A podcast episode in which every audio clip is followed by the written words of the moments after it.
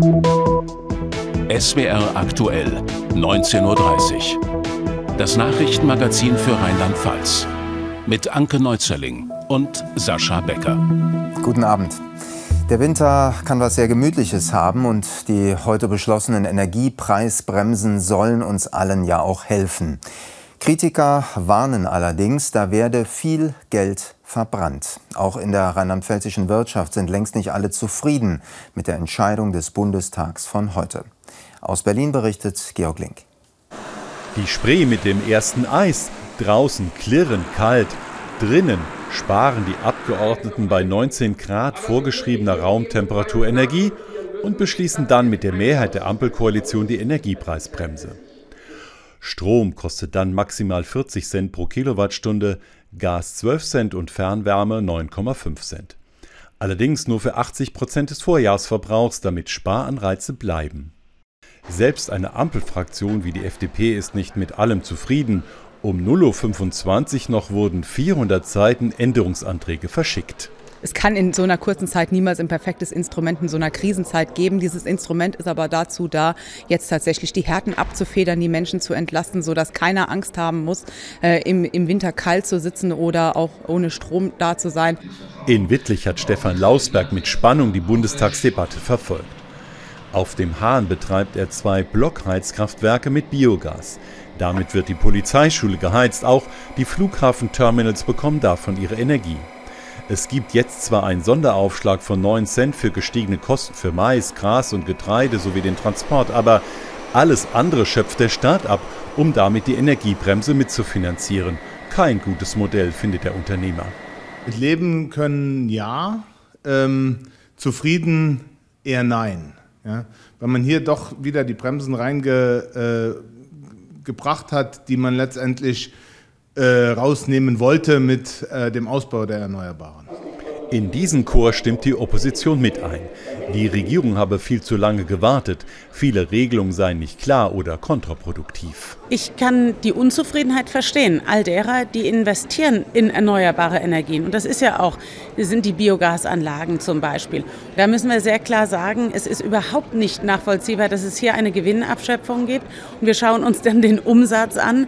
Ähm, wer soll da noch motiviert werden, etwas für die erneuerbaren Energien zu tun? Das ist wiederum ein Stück weit und eigentlich eine Bremse für die erneuerbaren Energien, was hier die Ampelregierung beschlossen hat.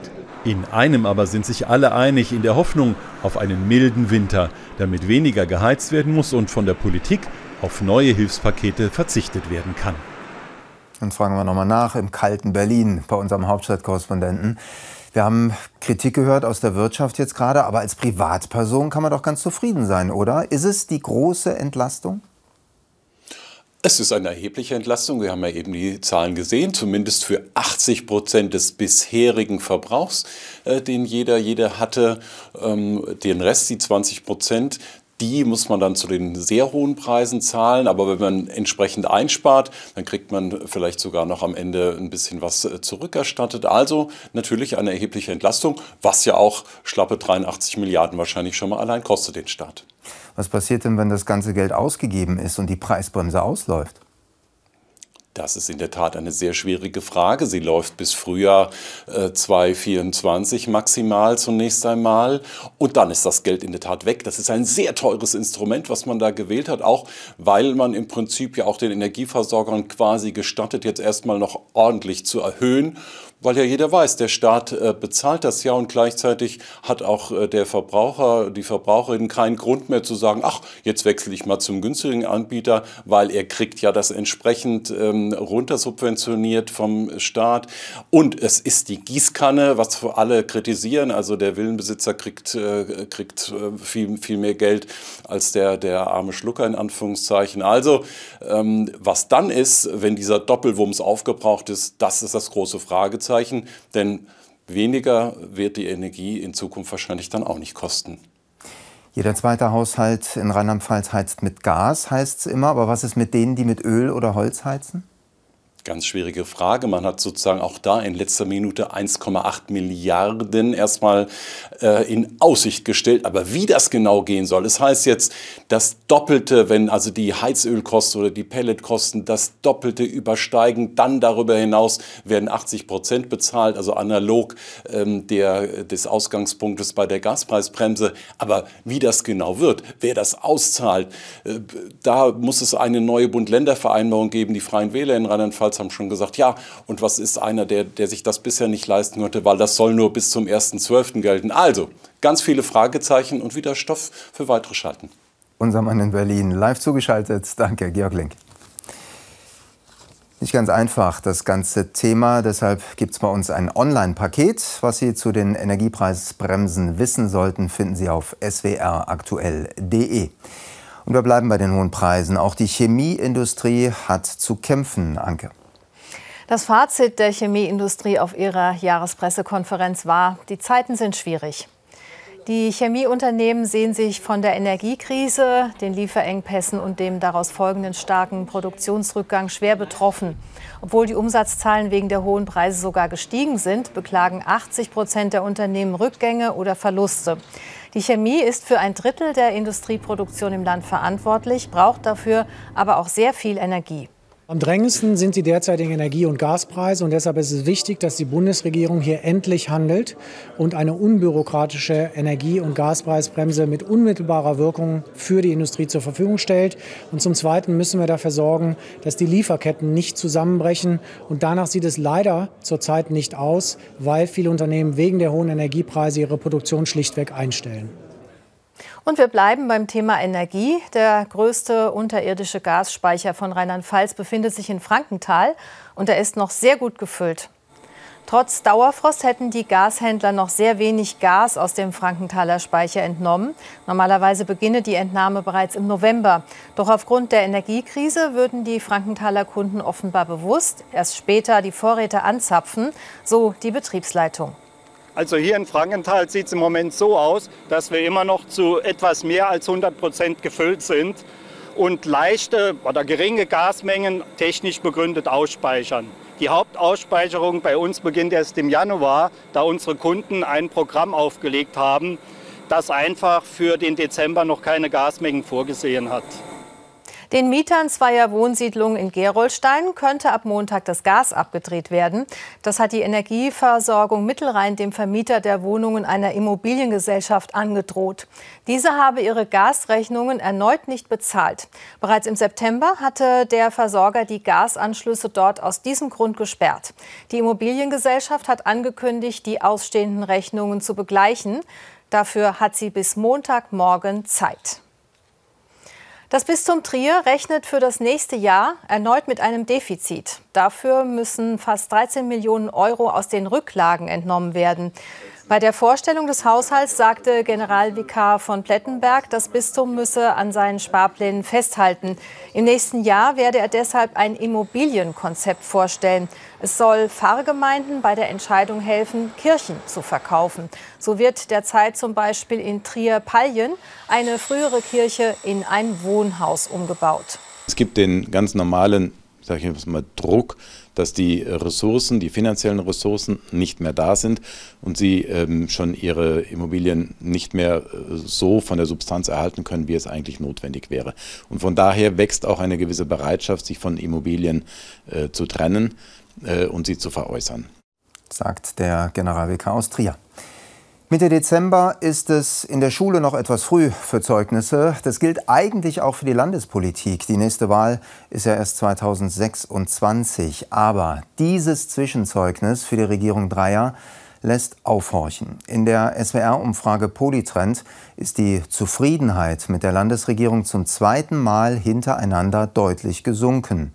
Auch die Ministerpräsidentin selbst kommt bei weitem nicht so gut weg, wie das lange Zeit der Fall war. Jörg Armbrüster fasst zusammen. Ein Friedenslicht wurde Ministerpräsidentin Dreyer diese Woche überreicht von Pfadfindergruppen aus dem Bistum Mainz. Eine frohe Botschaft ist die aktuelle Polytrend-Umfrage für Malu Dreyer aber nicht. Auf die Frage, wie zufrieden sind Sie mit der politischen Arbeit von Malu Dreyer, antworten zwar 54 Prozent sehr zufrieden oder zufrieden, das sind aber 12 Prozentpunkte weniger als noch im März. Damit liegen ihre Zustimmungswerte auf dem niedrigsten Niveau seit dem Amtsantritt als Ministerpräsidentin vor fast zehn Jahren. Aber auch Oppositionsführer Christian Baldau von der CDU verliert an Zustimmung. Mit seiner politischen Arbeit sind 28 Prozent der Befragten zufrieden, minus 9 Prozentpunkte. Der nächste Landtag wird turnusmäßig erst 2026 gewählt.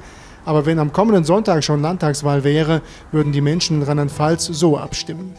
Die SPD käme auf 28 Prozent plus 1 Prozentpunkt die CDU auf 29 Prozent plus 2. Die Grünen bekämen 15 Prozent plus 1. Die AfD 11 Prozent minus 1.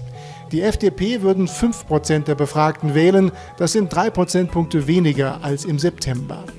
Die Freien Wähler kämen ebenfalls auf 5 Prozent, die übrigen Parteien auf 7 Prozent. Die Ampelkoalition hätte somit eine, wenn auch knappe, Mehrheit im Parlament. Bis zur nächsten Landtagswahl sind es aber noch einige Jahre hin. Vielmehr bewegen die Menschen in Rheinland-Pfalz die aktuellen Krisen, etwa die hohen Energiepreise oder die Inflation. Auf das kommende Jahr blicken die Befragten ganz unterschiedlich. Eher mit Zuversicht sagen 34 Prozent, eher mit Beunruhigung 63 Prozent. Und je geringer das Nettoeinkommen im Haushalt ist, desto mehr Sorgen machen sich die Menschen. Und das wiederum führt dazu, dass viele weniger ausgeben können. Woran gespart wird und weitere Polytrend-Ergebnisse in zur Sache ab 20.15 Uhr. Eine Zukunftssorge für viele ist auch die Frage, wohin werde ich gebracht, wenn ich einen Unfall habe oder eine schwere Krankheit? Gibt es noch ein Krankenhaus in meiner Region? Das ist eine große Sorge, denn immer wieder müssen kleinere Kliniken aufgeben, so wie jetzt im Norden von Rheinland-Pfalz. Das St. Joseph Krankenhaus in Adenau schließt im kommenden März. Aus Sicht vieler Menschen ist das eine Hiobsbotschaft. Stefanie Naab mit den Hintergründen. Die Silhouette des Nürburgrings an der Decke des Schockraums. Sie erinnert daran, dass das Krankenhaus in Adenau lange Jahre eine der ersten Anlaufstellen für Notfälle vom Nürburgring war. Doch spätestens seit Anfang 2020 die stationäre Chirurgie geschlossen wurde, ist es ruhiger geworden im St. Joseph Krankenhaus. Dass in drei Monaten nun sogar ganz Schluss sein soll, ist dennoch eine große Enttäuschung für den langjährigen Vorsitzenden des Fördervereins. Wir haben damals schon geahnt, dass das auch der Anfang vom Ende sein kann. Äh, es wurde immer etwas anderes behauptet, aber jetzt war die Situation so, dass wieder und das macht mich sehr traurig. Äh, wieder kurz vor Weihnachten diese Nachricht kam. Äh, und es hängen immerhin in etwa 60 feste Arbeitsplätze daran.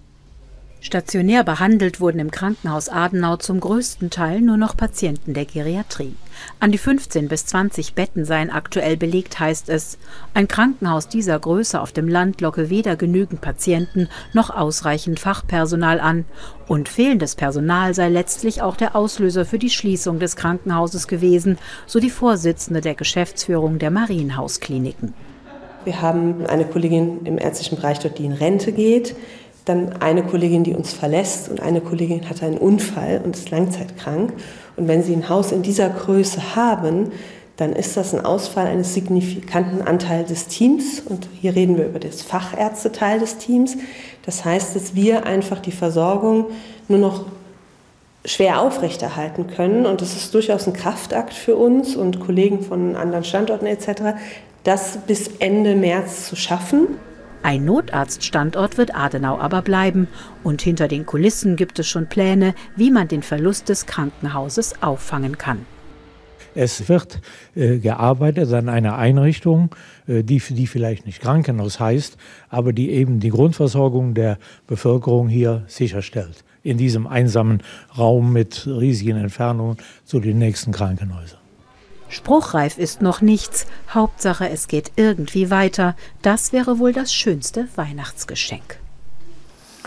Der Gesundheitsökonom Professor Thomas Busse kennt die Klinik in Adenau ziemlich gut. Guten Abend, Professor Busse. Guten Abend. War das Krankenhaus auch aus Ihrer Sicht, nach dem, was Sie so gesehen haben, äh, nicht zu retten? Also man muss eins sagen, dass die Krankenhausschließungen heute ja kein plötzliches Problem sind, was auf einmal auftaucht, sondern das ist ja ein ganz langer, schleichender Prozess und das war auch sicher in Adenau so, dass die Krankenhäuser dann langsam Abteilungen verlieren, immer kleiner werden und dann letztlich doch zumachen müssen. Ursprüngliches Ziel der Fallpauschalen war übrigens, gerade die Schließung dieser kleinen Krankenhäuser zu erwirken. Inzwischen hat man aber ja wohl gemerkt, dass das Problem eher darin liegt, dass man dann in der Fläche äh, Leistungen abbaut. Und äh, wir haben heute mehr als 50 Prozent der Krankenhäuser in Deutschland sind über, unter, vielmehr unter 200 Betten und äh, das wird einem jetzt so langsam bewusst und das Gegensteuern ist natürlich jetzt sehr, sehr schwer. Aber für die Leute vor Ort bedeutet das ja schon einen dramatischen Einschnitt, um es mal banal zu sagen. Die Menschen werden ja nicht nur in großen Städten krank, die bekommen auch auf dem Land schwere Krankheiten. Wo sollen die denn hin ohne kleine Krankenhäuser vor der Haustür? Ja, also interessant ist ja, dass die Patienten, Patientinnen ja primär Notfallleistungen nachfragen. Also für richtig größere Operationen gehen die ja nicht in diese kleinen Krankenhäuser sondern da gehen sie in größere, vielleicht auch etwas kompetentere Krankenhäuser. Und äh, das Entscheidende ist, und da ist natürlich Ihre, Ihre Frage wichtig, ist, dass man diese Notfallversorgung, dass man eine Erstanlaufstelle für die Patienten behält, soweit es geht.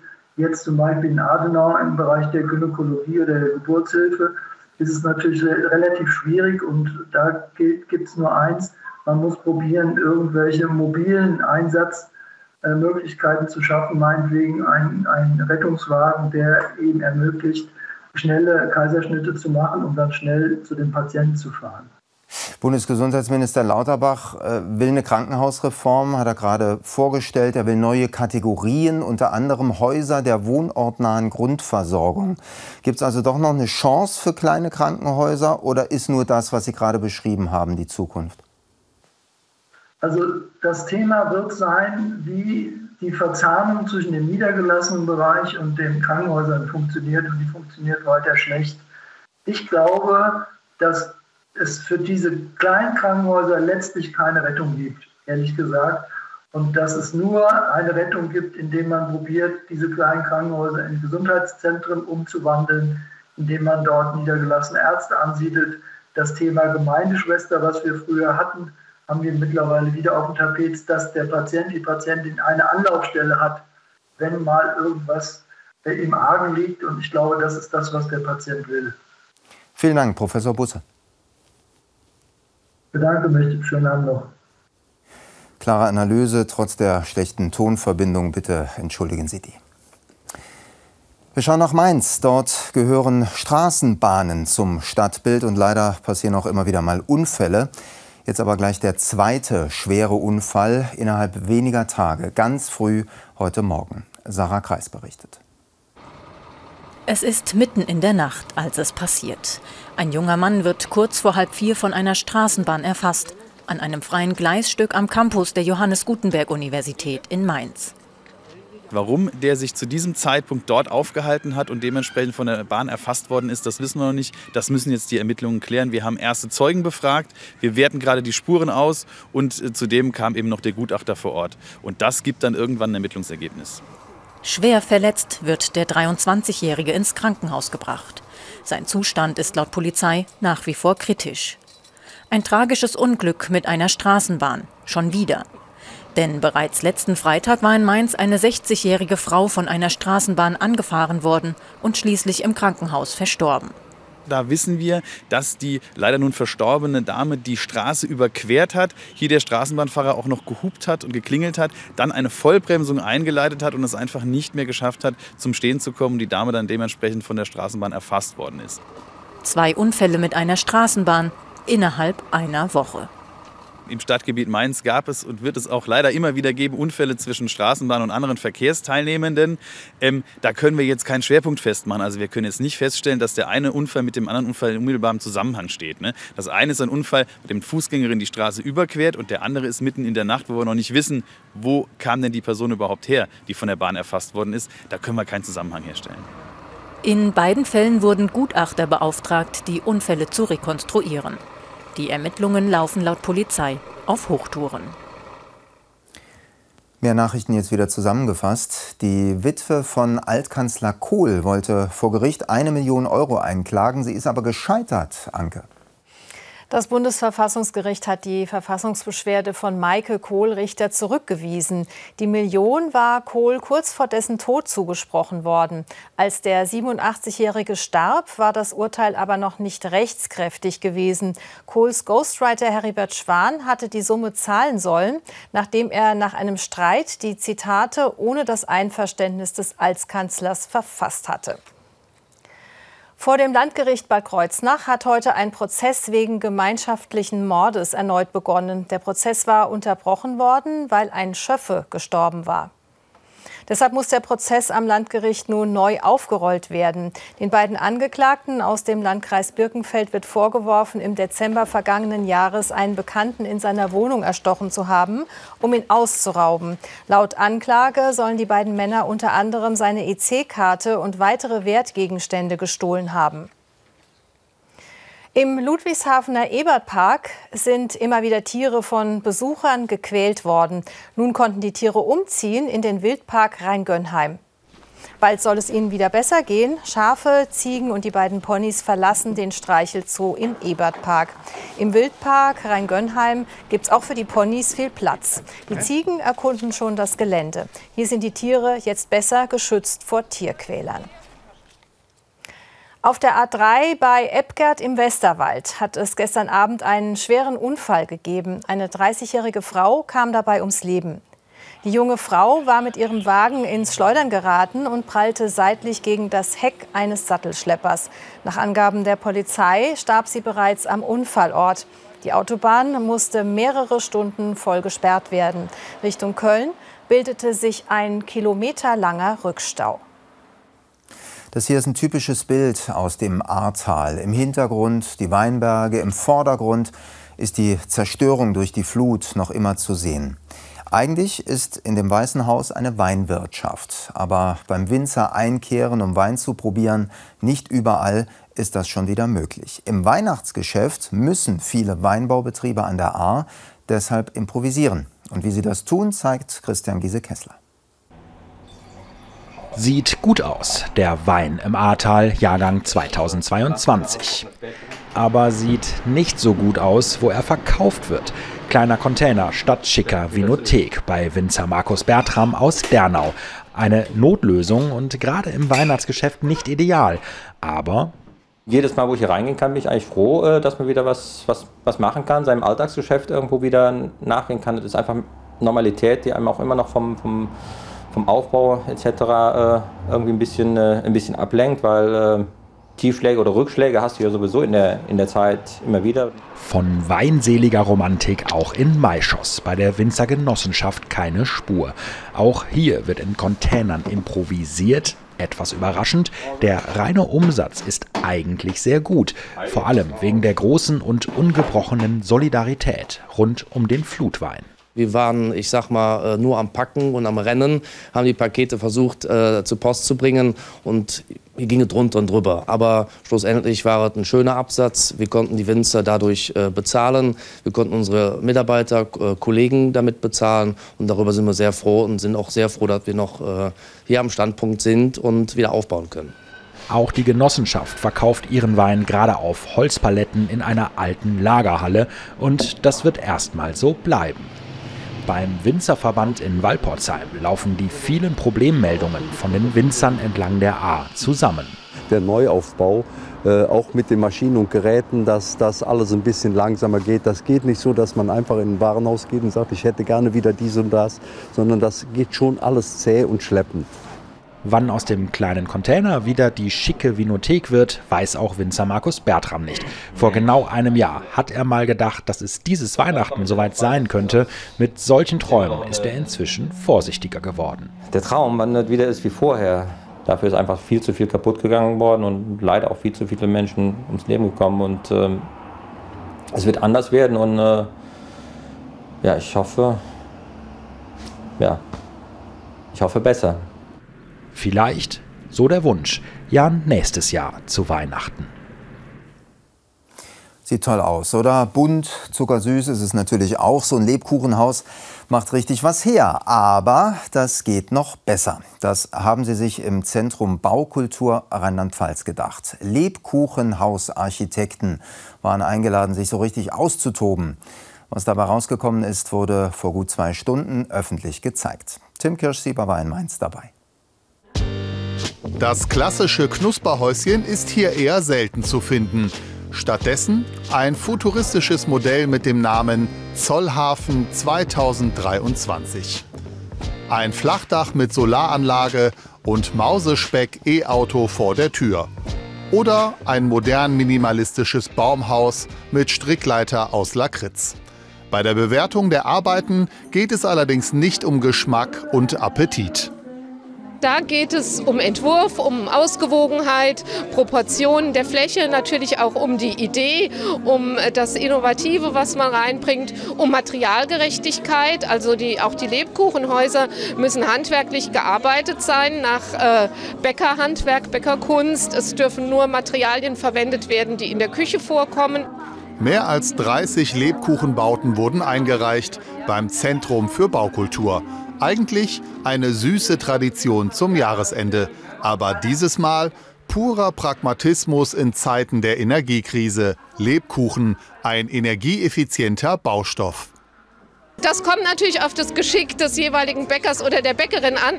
Wenn die Luftporen groß sind und er fluffig ist, äh, dann dämmt er gut. Wenn er ein bisschen hart gebacken ist und man sich die Zähne ausbeißt, dann ist er so verdichtet, äh, dass auch der Dämmwert dann sinkt. Die besten Backwerke wurden am Abend prämiert.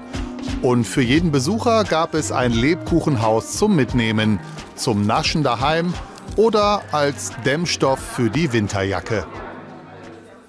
Der war heute sehr gefragt, der Dämmstoff für die Winterjackentasche. Das war nämlich verdammt kalt am Morgen bei Bill in der Eifel. Minus sieben Grad. An den Schneekristallen ließ sich erkennen, aus welcher Richtung der Wind kam. Mit der Sonne wurde es später zwar ein schöner Wintertag, allerdings weiter stramm im Minusbereich. Die Wetteraussichten gibt es gleich von Claudia Kleinert. Und dann die Tagesschau und um Viertel nach acht zur Sache. Und unsere Spätnachrichten, die gibt es heute um Viertel vor zehn, dann mit Britta Krane. Von uns beiden danke, dass Sie heute dabei waren. Schönen Abend noch. Bis morgen.